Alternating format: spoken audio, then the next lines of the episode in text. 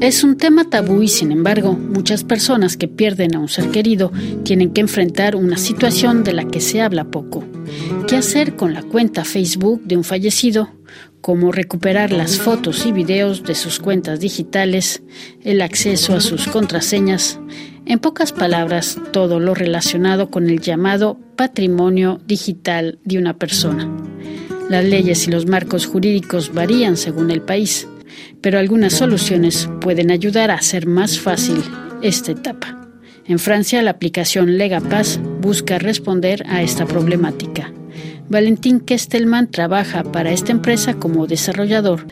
Bueno, primero habría que definir lo que es la, herencia digital, porque uno ya, sabe lo que es un patrimonio, o sea que puede ser plata, puede ser uh, inmobiliario, puede ser uh, también uh, animales de compañía, pero ahora gracias a la tecnología, además, el usuario común promedio tiene como 200 y 300 cuentas en Internet y ciertas, si no todas de esas cuentas pueden tener un cierto valor, o sea, efectivamente o material, y de eso se trata tratar de transmitirlo.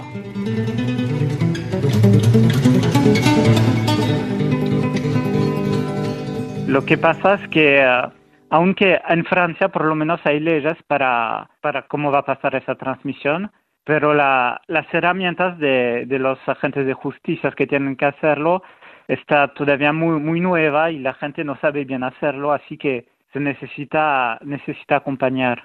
Y bueno, cuando fallece una, una persona, puede que, que se pierda todo, todo su patrimonio numérico, puede tener ciertas cuentas bancarias que se necesitan acceder por Internet, puede wallet de criptomonedas o otras cosas como fotos de recuerdos en un, en un cloud. Y todo eso es muy difícil hacer el, inventor, el inventario y luego transmitirlo. Esa es la dificultad y cuando sucede esas cosas, cuando, cuando una, una persona pierde un ser querido, uno va a tomar conciencia de esos problemas y empieza a darse cuenta de, eso, lo importante que es eh, asegurar la transmisión del patrimonio numérico y entonces eh, va a hacer los trámites para impedir que se pierda su propio patrimonio. Nada más para darnos una idea, hay una estadística que dice que de aquí al 2100 va a haber este, de las cuentas de Facebook 1.4 mil millones de, de, estas, de estas cuentas son de personas fallecidas. Es muchísimo. Sí, es muchísimo. puedo eh, acompañar con otra cifra que es muy vinculada a eso. Vi que cada día más de 8.000 personas inscritas en Facebook se mueren cada día en el mundo. ¿Y qué, qué sucede con estas cuentas? Y bueno, al principio Facebook no, no hacía nada. Le, voy a contar algo personal que, que sucedió hace más de 10 años cuando falleció mi abuela falleció mi abuela y bueno, hicimos todos los trámites para la, transmisión del, del, patrimonio material que no, no, es, no es digital y eso, eh, eso era un poco difícil porque hubo problemas. Pero además de eso pasó algo que al principio no, no era casi nada, pero Facebook no, no quiso cerrar la cuenta.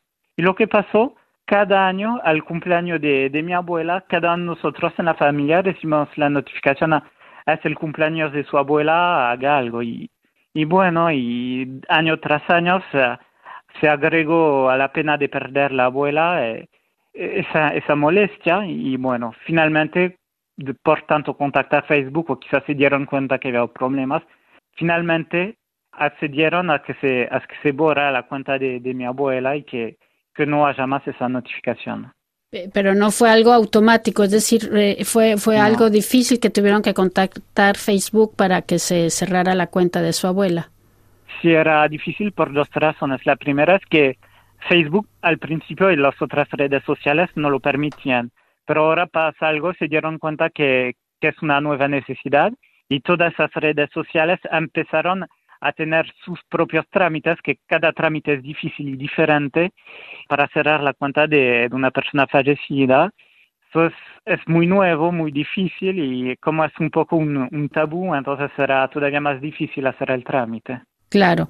Bueno, eso, por ejemplo, es un ejemplo, ¿no? ¿Qué hacer con una cuenta de, de, Facebook de una persona que fallece? Pero luego, como dice usted, también la persona que fallece va a tener, pues, muchas contraseñas, quizás cuentas de Internet eh, de distinto tipo, ¿no? Entonces, eh, eh, aquí hay una verdadera problemática, ¿no? Sí. La ley francesa toma en cuenta ese caso, es decir, va a permitir la, transmisión de todas esas cuentas, pero viene una, dificultad material que es eh, simplemente hacer el inventario de todas esas cuentas. Quizás los herederos ni saben qué, son todas esas cuentas. Y una, manera simple de, hacer el, inventario de, esas cuentas para poder transmitirlo es de, usar nuestra aplicación, o sea, Legapass, y con eso va a ser eh, va a simplificar mucho la, el trámite y va, va, a acompañar al usuario. Claro, para que eso funcione, el fallecido debe haber tenido una cuenta eh, Legapass antes de morirse para que se pueda hacer. Y bueno, cuando ciertos eventos como el, fallecimiento de, de, un ser querido puede que, que despierta esa necesidad. ¿Qué es esta, esta herramienta que se llama Legapass? Bueno, Legapass es nuestra aplicación, la, la, si buscan Legapass por internet van a encontrar a legapass.com. Hay un sitio que primero describe que está en varios idiomas y después viene Legapass, que es una aplicación que está, la tenemos en francés y en inglés por ahora, quizás la vamos a tener en otros idiomas después. Y lo que, lo que pasa, la gente entra a su mail y después la aplicación le va a pedir eh, datos para identificarlas, ciertos datos como el, apellido, el nombre, la, fecha de nacimiento y otras cosas. Luego, cuando entró todos esos datos, va, va, a tener varias misiones que van a ayudar a la persona a transmitir su, su herencia digital. Lo primero que le vamos a hacer es eh, entrar un, una contraseña, un código de, de, acceso, y para eso va a ser muy acompañado que, que va a ser que, o que sea para hacer un correo electrónico, puede ser para una cuenta de juegos de video, para una cuenta bancaria, y hay un montón más. Y cada una de, de esos tipos de cuentas van a tener un un trámite que va a ser personalizado para el tipo de cuenta, o sea, no va a ser la misma cosa y así es, aseguramos que el usuario no, no se olvide nada.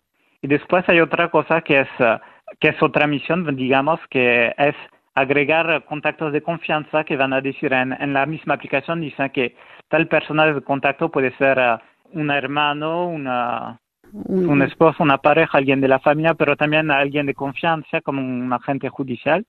Y la persona que, que hace eso después va, va, a recibir un mail y en ese mail le va a decir que, que la persona agregó una, una cuenta Ligapass y le va a decir para qué sirve esa cuenta Ligapass, que sirve para, para la transmisión del, de la, del patrimonio digital.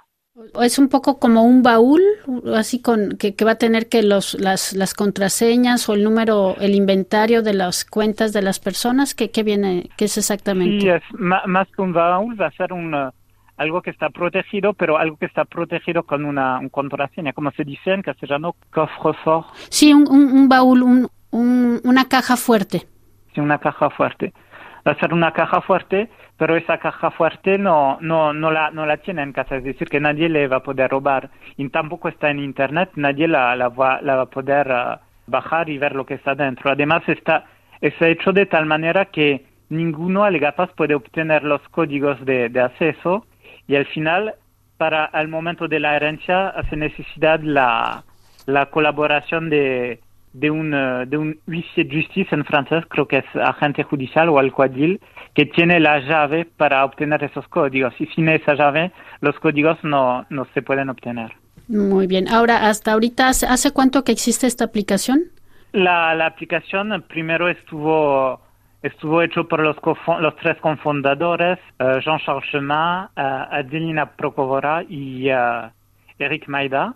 Y trabajaron primero en sí en el concepto durante creo que más o menos seis meses y cuando ya necesitaban tener más desarrolladores, me contrataron como desarrollador, así que bueno, yo estoy eh, como casi dos años uh, laborando en eso y bueno, ahí va. Pero, pero ¿hace cuánto que existe el servicio?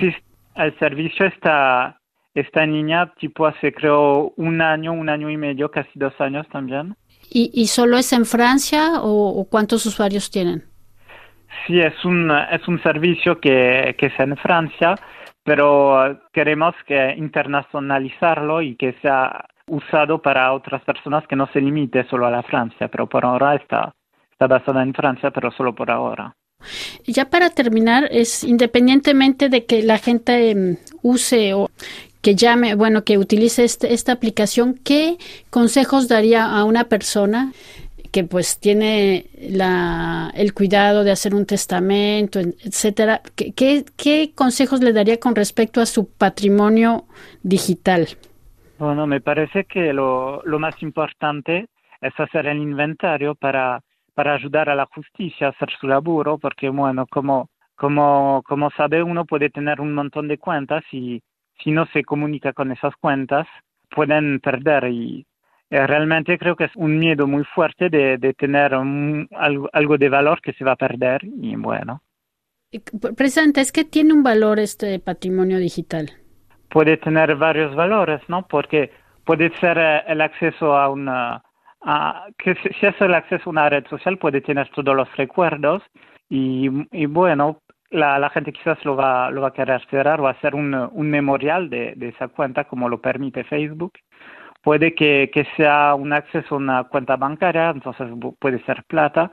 Puede que, que sea algo que, que, me gusta a mí, juegos de video, que puede tener una cuenta con eh, centenas y centenas de juegos de video, hasta objetos adentro de esos juegos y, y puede que se, que se pierda todo a la, a la, muerte y bueno, hay que, después hay que, hay que hacer, puede tener el mismo problema que Facebook, es decir, que el primero la, las plataformas no van a querer transmitir a otra persona, pero hay que trabajar con ellas y, y hacer que, que se cambie esa costumbre, que se pueda transmitir la, la cuenta de una persona que falleció. Pues muchísimas gracias, Valentín Kestelman, por todas estas informaciones que, bueno, pues sí, también son importantes tener en cuenta, ¿verdad? O no sé si quiere dar una conclusión. Y bueno, para dar una conclusión, sí, hay que, uh, y bueno, si, si, no, si no hacen el inventario, puede que, que su herencia se pierda, así que bueno, Legapaz me parece una, una herramienta muy fácil de uso y muy segura para ayudar a ese trámite.